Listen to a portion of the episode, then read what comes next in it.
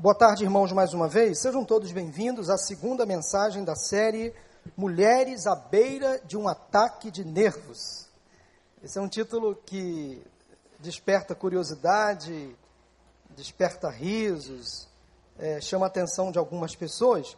É, essa série foi iniciada semana passada e eu estou abordando ao longo desta série algumas mulheres é, da Bíblia, mais precisamente do Novo Testamento mais precisamente ainda mulheres que conviveram com Jesus, que passaram por situações difíceis, momentos de aflição, de angústias, mulheres que chegaram a Jesus desesperadas, angustiadas, e mulheres que receberam a surpreendente atenção de Jesus em um contexto muito desfavorável.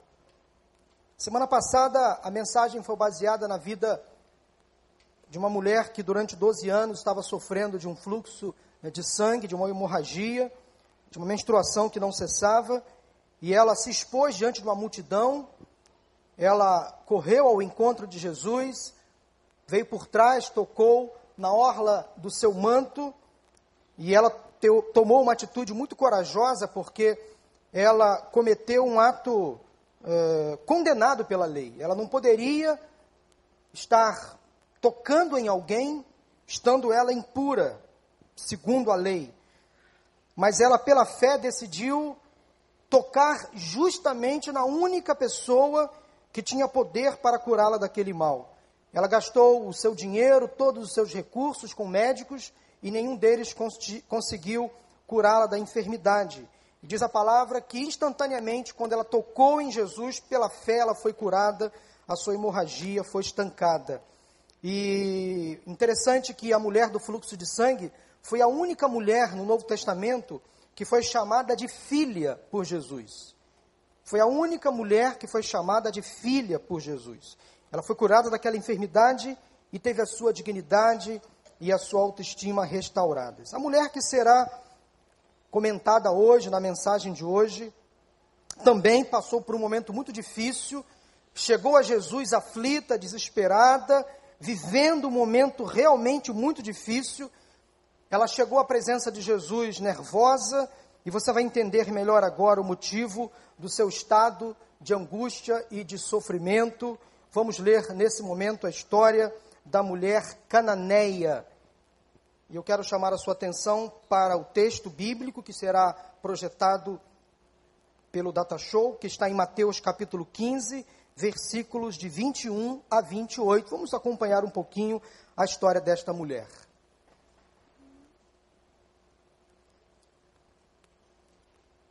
Diz assim o texto: Saindo daquele lugar, Jesus retirou-se para a região de Tiro e Sidom. Uma mulher cananeia, natural dali, veio a ele gritando: Senhor, filho de Davi, tem misericórdia de mim? Minha filha está endemoniada e está sofrendo muito. Mas Jesus não lhe respondeu palavra. Então seus discípulos se aproximaram dele e pediram: Manda embora, pois vem gritando atrás de nós. Ele respondeu: Eu fui enviado apenas às ovelhas perdidas de Israel. A mulher veio, adorou e de joelhos disse: Senhor, ajuda-me. Ele respondeu: não é certo tirar o pão dos filhos e lançá-los aos cachorrinhos. Disse ela, porém: Sim, senhor, mas até os cachorrinhos comem das migalhas que caem da mesa dos seus donos.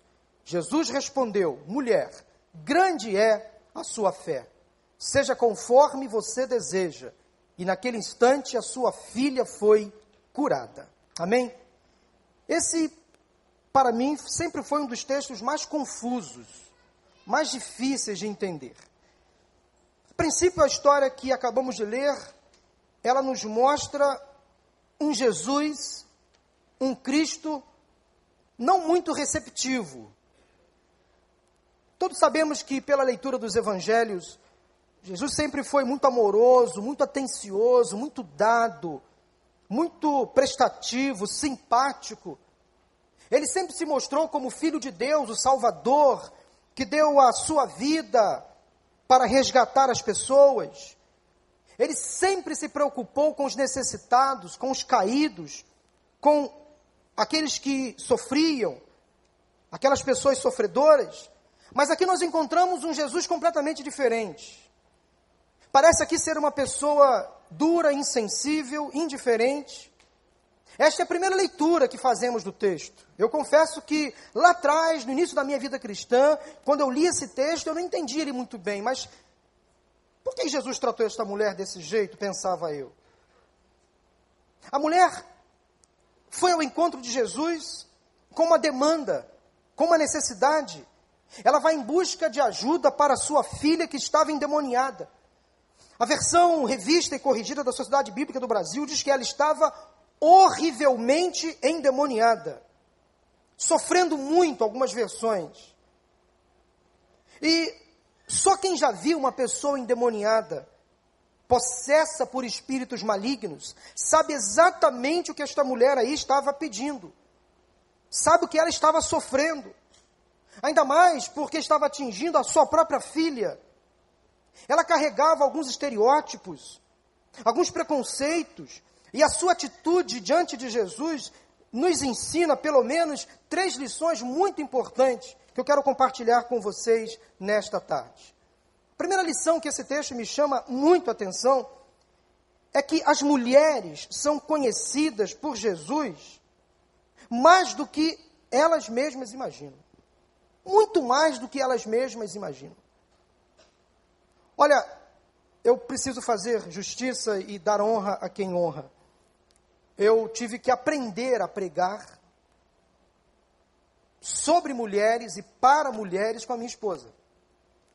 Eu tenho tido, ao longo dessas duas últimas, dessa última semana, principalmente, algumas aulas com a minha esposa. E ela tem me ensinado a pregar, como disse, para as mulheres e sobre as mulheres. Porque as mulheres, vocês que são mulheres, vocês se entendem. Vocês sabem exatamente o que vocês passam. Então minha esposa tem me dado alguns feedbacks, ela tem me orientado, ela tem me explicado como é o universo feminino, apesar de conhecê-la bem. Eu tenho em casa não só a minha esposa, mas tenho também a minha filha. Como disse semana passada, tenho a minha mãe ainda viva, três irmãs, cunhadas, sobrinhas. Então eu convivo, como a maioria dos homens aqui, eu convivo com muitas mulheres. Mas às vezes nós que somos homens não percebemos, não procuramos entender a maneira, ou as maneiras que as mulheres têm de reagir aos fatos, às situações.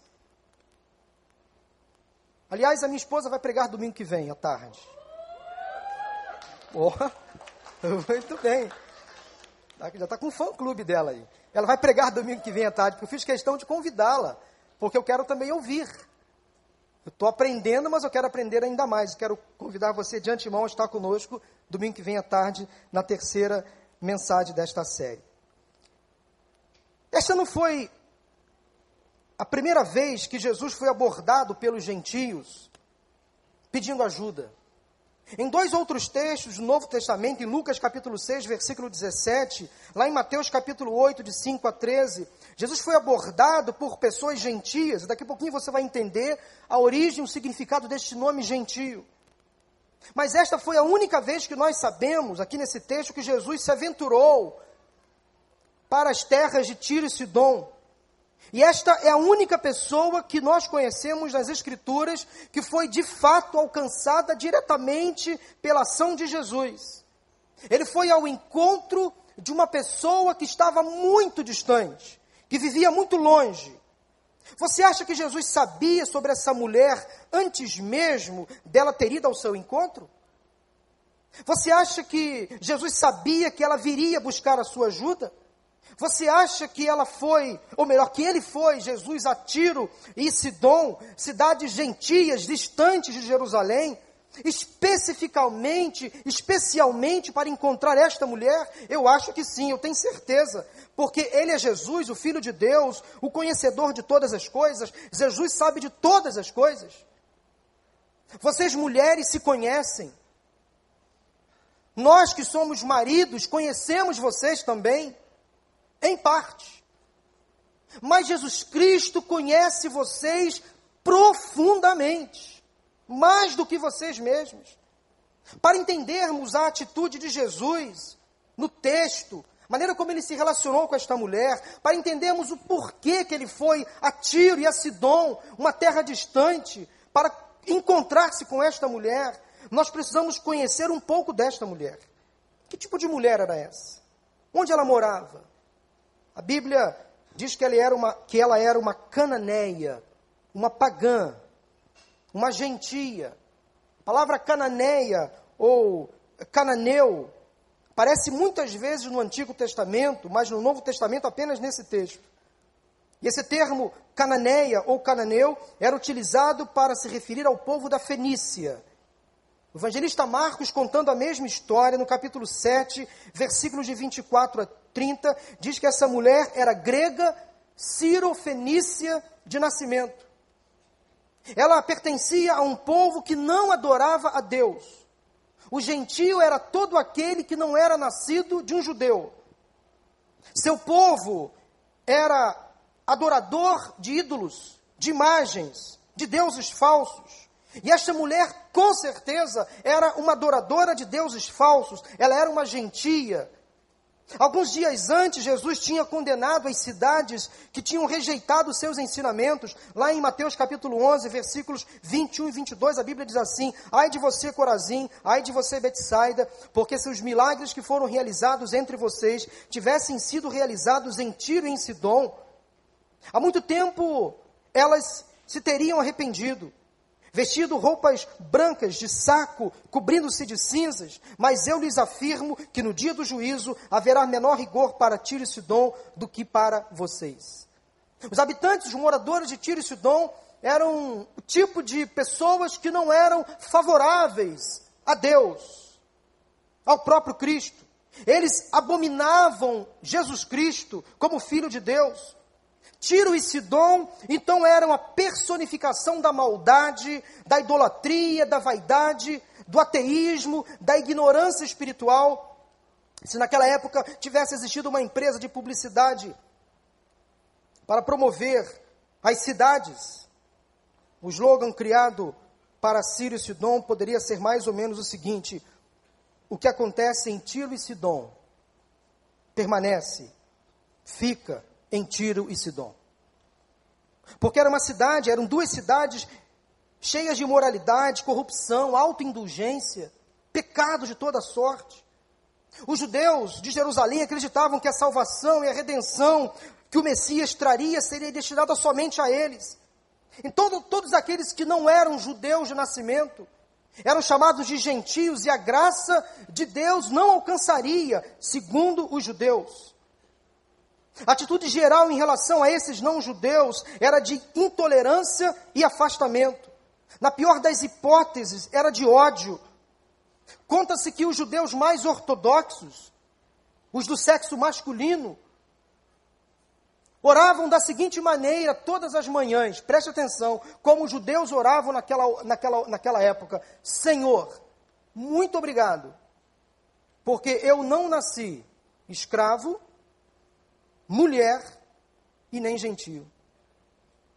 Muito obrigado, porque eu não nasci escravo, não nasci mulher e não nasci gentio. Os discípulos mal podiam suportar a presença daquela mulher entre eles. Era mulher, era gentia, ela não era bem-vinda àquele grupo. Os próprios discípulos que estavam acompanhando Jesus há pelo menos dois anos, estavam repulsando aquela mulher, tirando ela do grupo, tratando ela com covardia, com ignorância.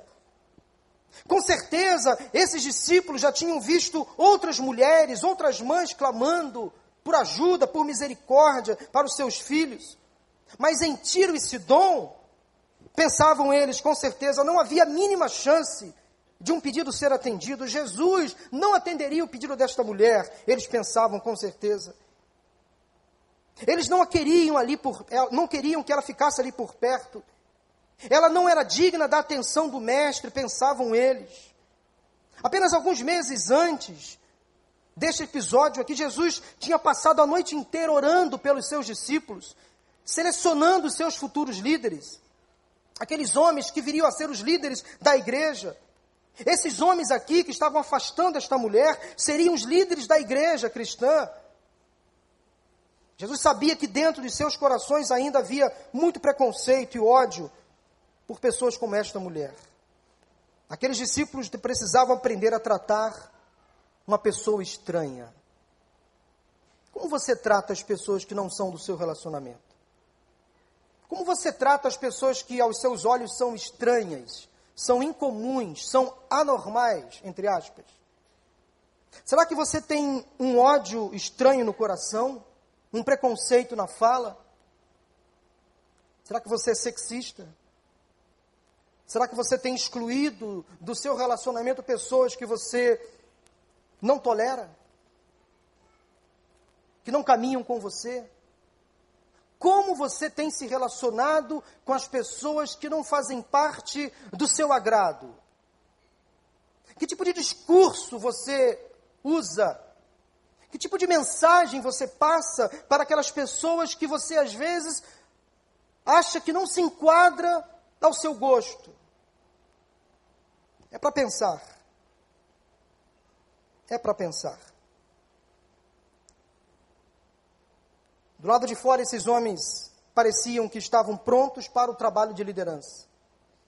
A essa altura já estavam andando com Jesus há um bom tempo. Já tinham presenciado muitos dos seus milagres. Mas Jesus sabia muito bem o que estava acontecendo na mente dos seus discípulos. Ele sabia como ninguém, como seus discípulos, viam aquela mulher cananeia, todo preconceito guardado no coração. E é por isso que Jesus foi para as terras de Tiro e Sidom, porque ele queria ensinar aos seus discípulos a maneira, a maneira adequada de tratar um estranho, um incomum. Há muitas mulheres que sofrem rejeição, há muitas mulheres que são expulsas, e é importante a gente entender a maneira como ela chegou a Jesus. E é importante agora a gente perceber o porquê que Jesus abordou daquele jeito. Ele sabia tudo sobre esta mulher como filho de Deus, como próprio Deus, onisciente, ele levou os seus discípulos para Tiro e Sidom propositalmente. Porque ele sabia a história desta mulher, mesmo antes de conhecê-la pessoalmente. Ele sabia tudo o que se passava na vida dela, tudo que ela estava sofrendo, distante de Jerusalém, sendo considerada imunda, imprestável aos olhos de Deus. É assim que muitas mulheres se sentem hoje em dia. Não se sentem parte dos processos, das decisões. Quantas mulheres são excluídas dentro de casa das decisões? Quantos maridos alijam, separam as suas esposas das decisões que, que têm que ser tomadas dentro de casa? Quantas mulheres ainda são criadas num sistema extremamente machista, dentro das próprias casas? Não tem voz, não tem vez são expulsas, retiradas das decisões, dos processos. Quanto machismo ainda impregnado na nossa sociedade. As mulheres sempre foram muito espontâneas na arte de expressar suas emoções, mas por conta desta nova ordem impregnada de conceitos equivocados, que pregam às vezes a igualdade de sexo e padronizam os comportamentos sociais, muitas delas se sentem envergonhadas de mostrar a sua fragilidade. Por isso sofrem e adoecem. Conheço, conheço mulheres que querem ser como homens, perdem a sua identidade, querem se impor, porque sofrem dificuldades para chegar, para acessar alguns, algumas funções na sociedade. Quem é mulher sabe o que eu estou dizendo. Quantas mulheres ainda nos dias de hoje, em pleno século 21, sofrem muito preconceito. Muitos esbarrões. Ouvem muitos nãos. Você não é bem-vinda. Eu me lembro a primeira vez que eu andei num ônibus dirigido por uma mulher. Isso tem muito tempo atrás. Eu fiquei com medo. Confesso o meu pecado.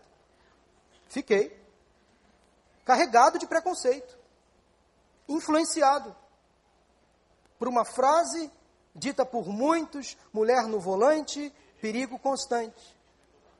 Eu me confesso que eu entrei no ônibus com medo.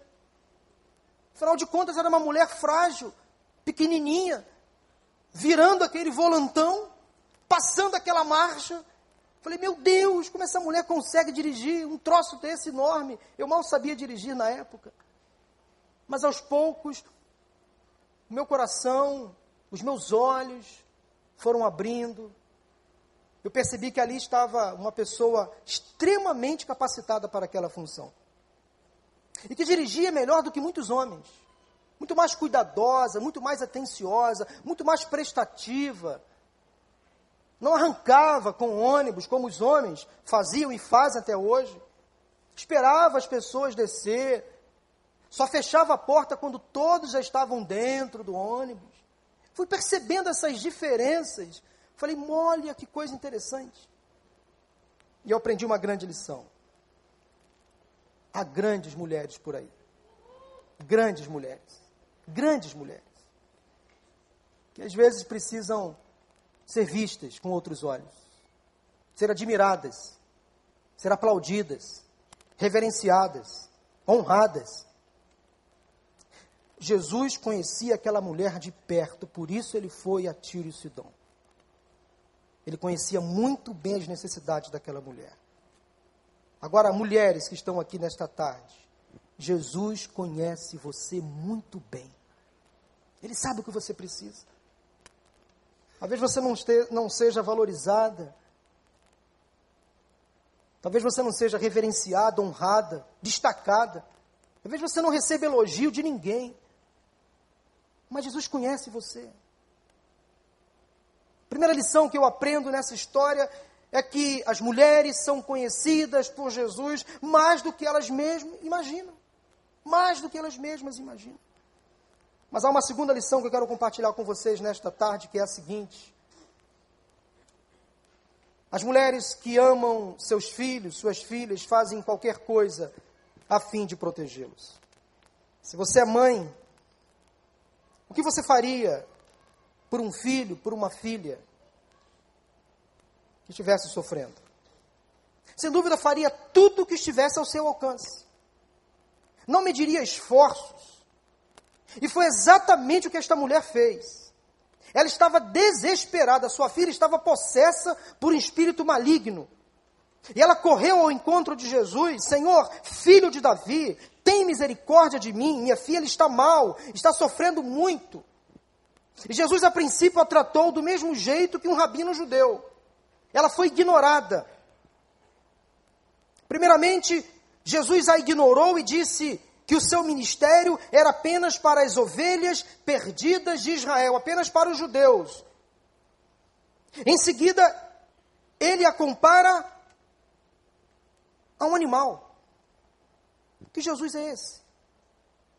Quando li esse texto pela primeira vez, como disse, fiquei confuso, chocado. Esse não é o Jesus que eu conheço. Como meu Salvador responde a uma mulher em crise desesperada desse jeito? A compara a um cachorro? Ela continuou insistindo e ele deu uma resposta indireta. Ele não se dirige a ela, ele fala aos discípulos: Eu fui enviado apenas às ovelhas perdidas de Israel. Ela se humilha, ela o adora de joelhos, ela implora, ela pede: Senhor, por favor, ajuda-me. Jesus testando a fé daquela mulher, ou melhor, não da mulher, mas dos seus discípulos, diz algo surpreendente, porque ele conhecia o coração daquela mulher. Ele sabia que o seu sofrimento estava com os minutos contados, mas ele estava ensinando aos seus discípulos. E disse: Não é certo tirar o pão dos filhos e lançá-los e lançá-lo aos cachorrinhos. Mas Jesus não disse essas palavras como uma maldição, como um insulto. Ele não usou o mesmo tipo de palavra usada pela maioria dos judeus. E quando eu fui estudar o texto, eu percebi algo impressionante, descobri algo muito importante. Normalmente, os judeus usavam a palavra corrom para cães, para cachorros. Os judeus então usavam esse termo, corrom, se referindo aos gentios como cachorros. Mas não como cachorros da raça labrador, um pastor alemão, um poodle, um dálmata, um Yorkshire. Não um cachorro assim. Esse termo corrom para os gentios, os judeus usavam eles se referiam a cães vira-latas, catadores de lixo, cães que se arrastavam pelas ruas do bairro, da cidade, dos vilarejos, em busca de comida. Cães como animais indesejáveis, inúteis, sujos, imundos. Mas a palavra que Jesus usa quando se refere à mulher, ele não usa a palavra normalmente usada pelos judeus, corrom. Ele usa kohanari, que é diferente. Que era usada para ilustrar um cão pequeno, um cachorro de estimação, um filhote. Nos dias de Jesus, as pessoas mais ricas tinham pequenos animaizinhos como animais de estimação. E se você tem um animal de estimação como um gato, como um cachorro, como você trata o seu animalzinho de estimação? Você não quer o melhor para ele? Você não vai alimentá-lo, vai protegê-lo? Você não vai se importar com ele? Eles são como parte da família, quase que um bibelô. Lá em casa eu tenho um cachorrinho, aliás é da minha filha, o possante Mike Tyson de um quilo e meio, um Yorkshire que bagunça a casa toda, misericórdia, é como um membro da família. Quando a gente viaja, a gente tem que deixar o cachorro com alguém. Tem que comprar comida, levar no pediatra, tem que fazer isso, fazer aquilo. Pediatra, é pediatra. Hoje em dia, o veterinário virou pediatra, porque os cachorros hoje são tratados como crianças. Tem plano de saúde, tem plano dentário, tem psicólogo. Tem cachorro que usa unha postiça. É verdade. Tem madame que leva a sua cachorrinha no salão para fazer um penteado melhor. Misericórdia. Você tem um cachorrinho em casa? Um gato? Um peixinho? Um pássaro? Cuide bem do seu animalzinho. Mas lembrando aqui uma música antiga da MPB, dos meus tempos de adolescente, troque seu cachorro por uma criança pobre. Quem lembra dessa música sabe que era uma crítica há muito tempo feita a pessoas que às vezes abandonam crianças ou que não querem ter filhos e preferem ter animais. E transferem, nada contra, viu? Mas transferem para um animal todo aquele amor, como eu já disse aqui numa mensagem, todo aquele amor represado de pai e mãe, transfere para um animal. E tratam o animal como se fosse uma criança. E quando o animal morre, a pessoa entra em desespero, vive um luto interminável. Animal é animal. Cachorro é cachorro, não é gente. Mas tem que ser bem tratado. Tem que ser bem cuidado. A palavra que Jesus usou aqui foi cachorrinho animal de estimação. Então, perfeitamente ela compreendeu que a palavra de Jesus foi diferente. Ela não foi tratada com insulto. Ela não foi ridicularizada. Ela percebeu que Jesus a tratou de maneira diferente.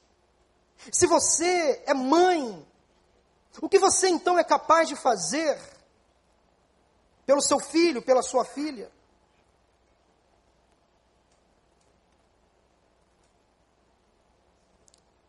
Finalmente, ela consegue comover o coração de Jesus. Ela foi em busca de uma cura para sua filha. Ela percebe que Jesus não a trataria como os outros judeus. Ela insistiu: Senhor, por favor, faça alguma coisa. Minha filha está endemoniada.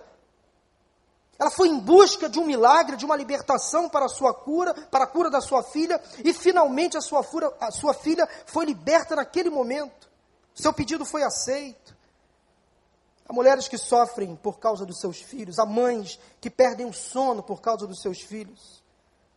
Até onde você iria para ajudar um filho necessitado? Mãe, se você é pai, também ouça o seguinte: nunca poupe esforços, recursos, nunca abandone seu filho. Filho é para a vida inteira. Como sempre digo, quando aconselho casais que estão vivendo uma crise conjugal e têm filhos, eu sempre digo: há ex-esposa, há ex-marido, mas ex-filho não existe. Ex-pai, ex-mãe não existe. Essa relação é para a vida inteira. Se preciso for, doe a sua vida pelos seus filhos. Vá em busca da solução, da salvação. Mãe, pai, não desista dos seus filhos. Essa mulher fez o possível e o impossível para que a sua filha alcançasse a libertação que só Jesus poderia dar. Valeu a pena. Há tantas mulheres que sofrem, às vezes, dentro de casa, que às vezes alimentam um sentimento de inferioridade, sofrem rejeição, escárnios, humilhações. Há tantas mães que ficam sobrecarregadas na arte de educar os seus filhos, maridos omissos, que não colaboram, que não participam da educação. Há quantos filhos que dão tanto trabalho para os seus pais, que se envolvem com más companhias, propositalmente, querem pagar o preço, e fazem o pai e a mãe sofrerem. Me lembro até hoje, criado numa família grande, eu sou caçula de oito irmãos. Minha mãe trabalhava, acordava cedo, cerca de quatro e meia da manhã, ela saía de casa às cinco. Acordava quatro e meia, ia sair de casa às cinco horas da manhã para pegar o ônibus, enfrentar a Avenida Brasil, trabalhava no centro da cidade. Eu era ainda pequeno, o caçula, o menor da casa, e minha mãe não dormia enquanto os oito não estavam em casa. Ela esperava todo mundo chegar. Ela não conseguia descansar enquanto não via os oito filhos em casa. Ela ia de quarto em quarto para verificar se todos estavam em casa. Será que você, mãe, pai, tem tido essa mesma preocupação com seus filhos? Será que você tem se preocupado com quem seu filho está andando? Para onde ele vai? Será que você, que é mãe, tem conversado com a sua filha tem tentado descobrir quais são os desejos que há no coração dela? Será que você se preocupa com os estudos dos seus filhos? Será que você que é filho não tem dado tanto trabalho para os seus pais ultimamente? Será que você que é marido não tem às vezes negligenciado o seu papel como sacerdote da casa e tem sobrecarregado a sua esposa de compromissos e atividades? Tudo isso me faz pensar na vida desta mulher. Segunda lição que eu aprendo com ela é que as mulheres que amam seus filhos fazem qualquer coisa a fim de protegê-los. Essa mulher foi no final, ela foi até os 45 minutos do segundo tempo. Ela jogou o jogo até o final para ver a sua filha liberta e valeu a pena. Finalmente, a terceira lição que eu aprendo com a vida desta mulher cananeia é que as mulheres que são desprezadas pelo mundo são amadas por Deus. Uma mulher com autoestima equilibrada geralmente não se humilha como esta mulher cananeia se humilhou. Jesus amou essa mulher profundamente, mas os seus discípulos ainda não tinham percebido isso. Quando ela ouviu as palavras de Jesus, a sua esperança acendeu. Ela pensou: ele é diferente, ele não me tratará como os outros judeus. E eu posso imaginar naquele momento, naquele encontro, o sorriso no seu rosto, ele disse a ela de uma forma muito simples e especial que ela era amada por Deus. Em Lucas capítulo 19, versículo 10, Jesus disse que ele veio para buscar e salvar o que estava perdido. Jesus amou todas as pessoas, todas as mulheres, todos os homens, sem distinção. Mas ele teve realmente uma predileção especial. Ele queria ficar perto das pessoas necessitadas, das pessoas indesejáveis das pessoas inúteis, sujas, ignoradas. Ele fazia questão de comer com os pecadores, de estar com as pessoas que não eram bem aceitas, os cobradores de impostos, as prostitutas, os perdedores, os pecadores, os enlutados, os aflitos, os desesperados. Ele sempre estava por perto. Bem, na verdade, as respostas que Jesus deu à mulher cananeia como disse, não eram para a mulher, mas para os seus discípulos. Eles sim precisavam saber que Deus ama qualquer pessoa sem distinção. O amor de Deus é incondicional. Conta-se uma história, há uns anos atrás, num programa de televisão nos Estados Unidos, fez uma matéria em uma granja, em uma granja, sobre o segmento de comercialização de pintinhos. Eles estavam filmando todo o processo, como as aves, ainda bem pequenas, eram selecionadas. Os melhores pintinhos eram encaixotados para produção, vendidos. A seleção passava então por sexo, por tamanho e por aparência geral. E aquela matéria, aquela reportagem ia acompanhando cada processo da escolha. A maioria era escolhida, mas alguns pintinhos eram descartados na seleção. Eram colocados numa esteira à parte. E a imagem então seguiu aqueles pintinhos que eram separados da escolha, que não eram selecionados. E a imagem leva, leva, então observa, acompanha aqueles pintinhos e eles eram jogados numa caixa. E o repórter que estava fazendo aquela matéria concluiu dizendo que aqueles pequeninos, aquelas pequeninas aves, aqueles pintinhos, eram pintinhos imprestáveis. Eles não seriam aproveitados, seriam mortos. Há pessoas que neste mundo não se encaixam não são selecionadas, não são escolhidas pelos padrões estabelecidos e impostos. Não passam, às vezes, no sistema de qualidade do mundo. São descartadas, são condenadas à própria sorte ou à própria morte. Passam a vida inteira aguardando uma chance, uma oportunidade. Não são vistas, não são notadas, não são valorizadas, não são reconhecidas. E às vezes, quando você não se encaixa, quando você não se enquadra ao perfil, você é demitido, é desligado, é reprovado, é descartado, é excluído.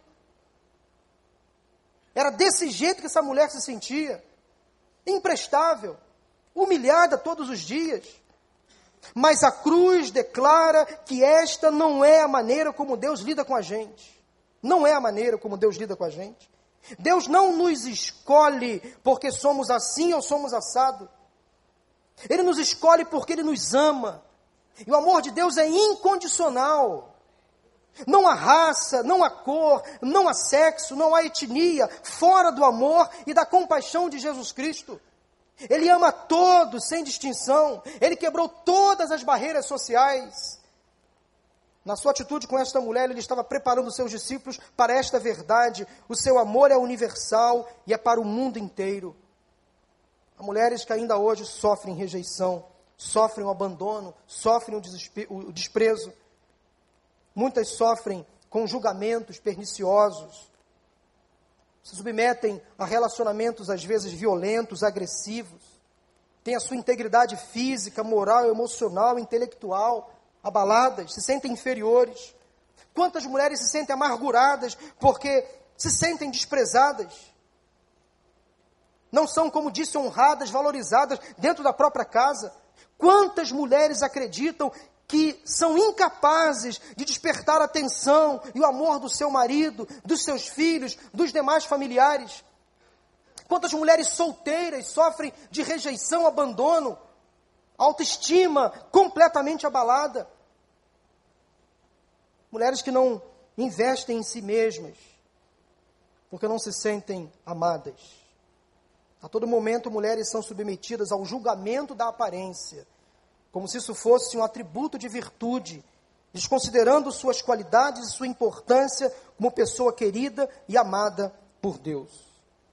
A aparência é muitas vezes quesito de maior importância do que os outros fatores. O Brasil hoje é visto como um dos principais centros de cirurgia plástica, estéticas do mundo. Vivemos uma cultura que enaltece o corpo, a embalagem, que valoriza o botox, o silicone, o corpo malhado, sarado, a magreza quase cadavérica, tudo para satisfazer a influência social nesse padrão de beleza estabelecido nesse tempo moderno.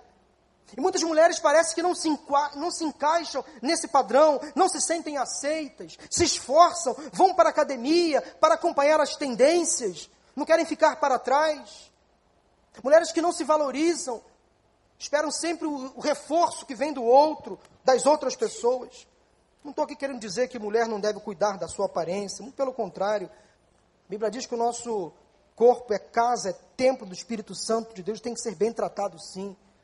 Mulheres, vocês precisam valorizar o seu corpo, a sua aparência. Homens também. Valorizem o corpo, a aparência. Cuidem. dessa estrutura física que um dia será corrompida pelos anos da vida. Vá ao médico, cuide da saúde, caminhe, cuidado com a alimentação. Se for preciso, vá a uma academia, mas não fique fissurado nessas coisas. Você é amada por dentro, Deus conhece você lá no seu interior. E você não precisa fazer nenhum tipo de esforço para ser amada por Deus. Deus ama você exatamente como você é, sem mais, sem menos. C.S. Lewis falou sobre isso. Você não precisa fazer nenhum tipo de esforço para ser amada por Deus. Quantas adolescentes também são vítimas desta falsa concepção ideológica do corpo perfeito. Por conta disso, tornam-se vulneráveis, ficam frustradas, deprimidas por não alcançar esse padrão de beleza ditado pela mídia. Vinícius de Moraes foi infeliz ao declarar o seguinte: as feias que me desculpem, mas beleza é fundamental. Extremamente infeliz.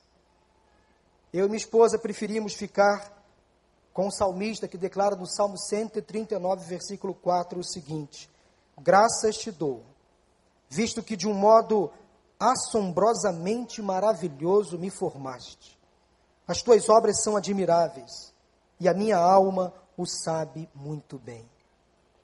Mulher, Deus te ama muito. Entregou a vida do seu próprio filho em favor de você. Outra coisa que assusta as mulheres, algumas, é o envelhecimento. Para algumas mulheres, o envelhecimento assusta.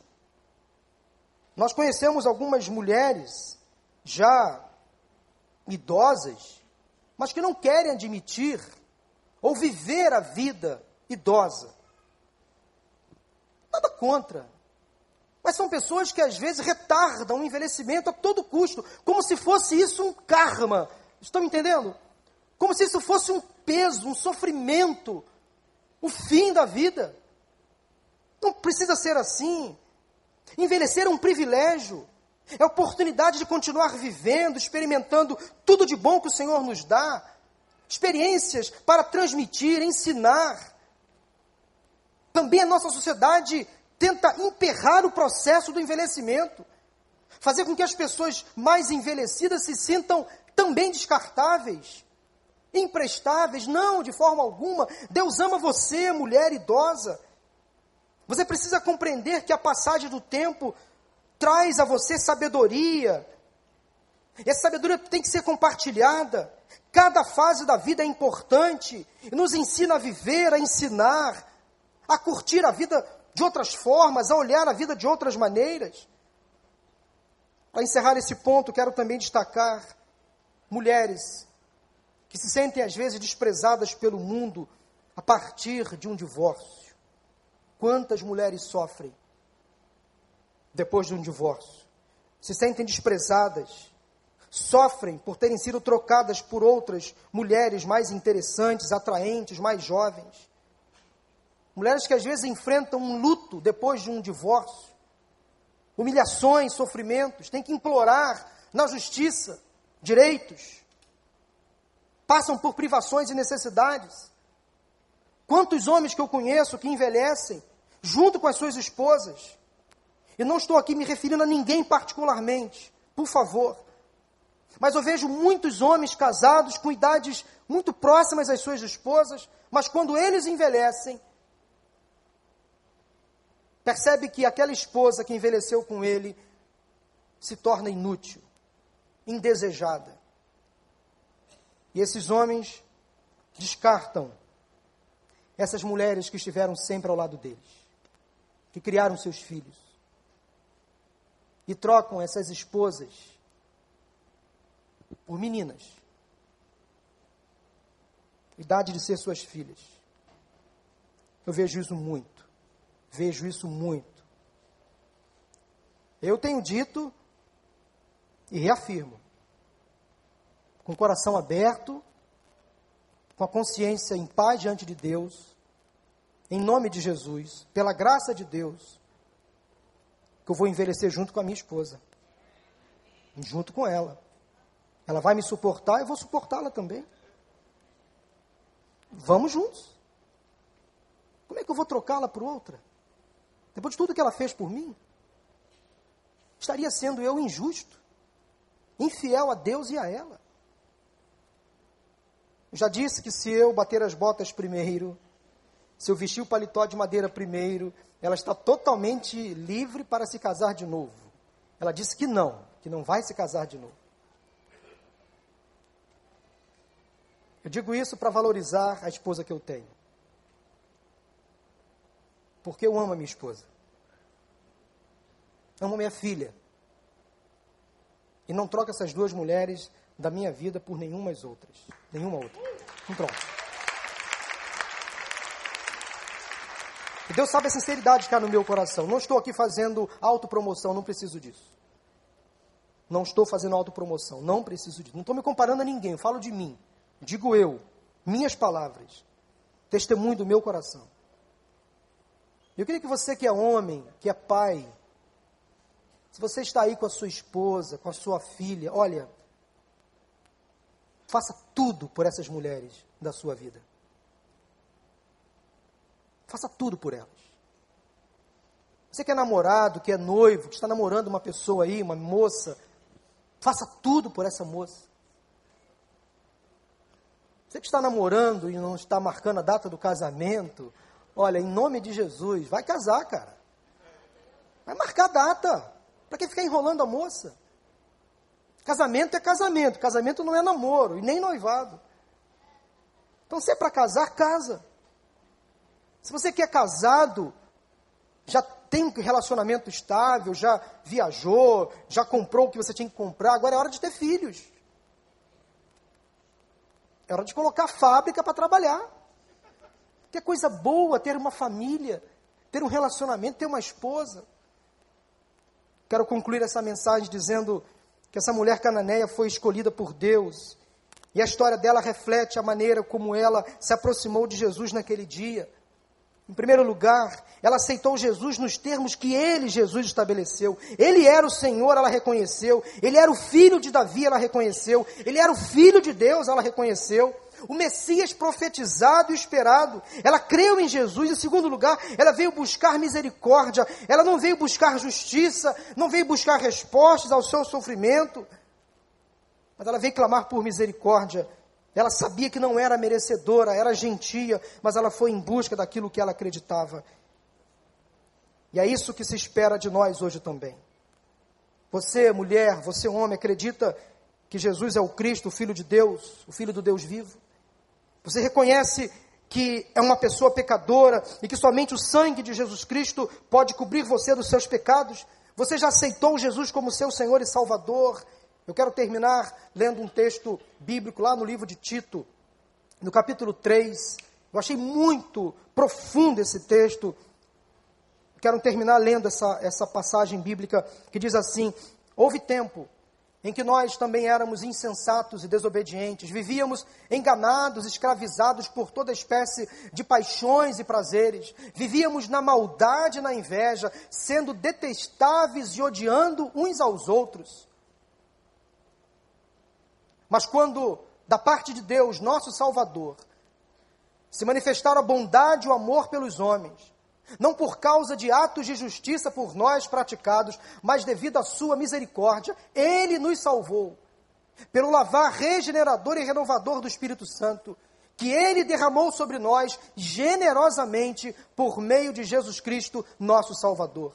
Ele o fez a fim de que, justificados por sua graça, nos tornemos seus herdeiros, tendo a esperança da vida eterna. Aleluia. O que a Bíblia está dizendo é que antes de Jesus ter entrado em nossa vida, éramos criaturas consideradas pelo mundo e por Satanás sujas, descartáveis, indignas, inúteis, gentias.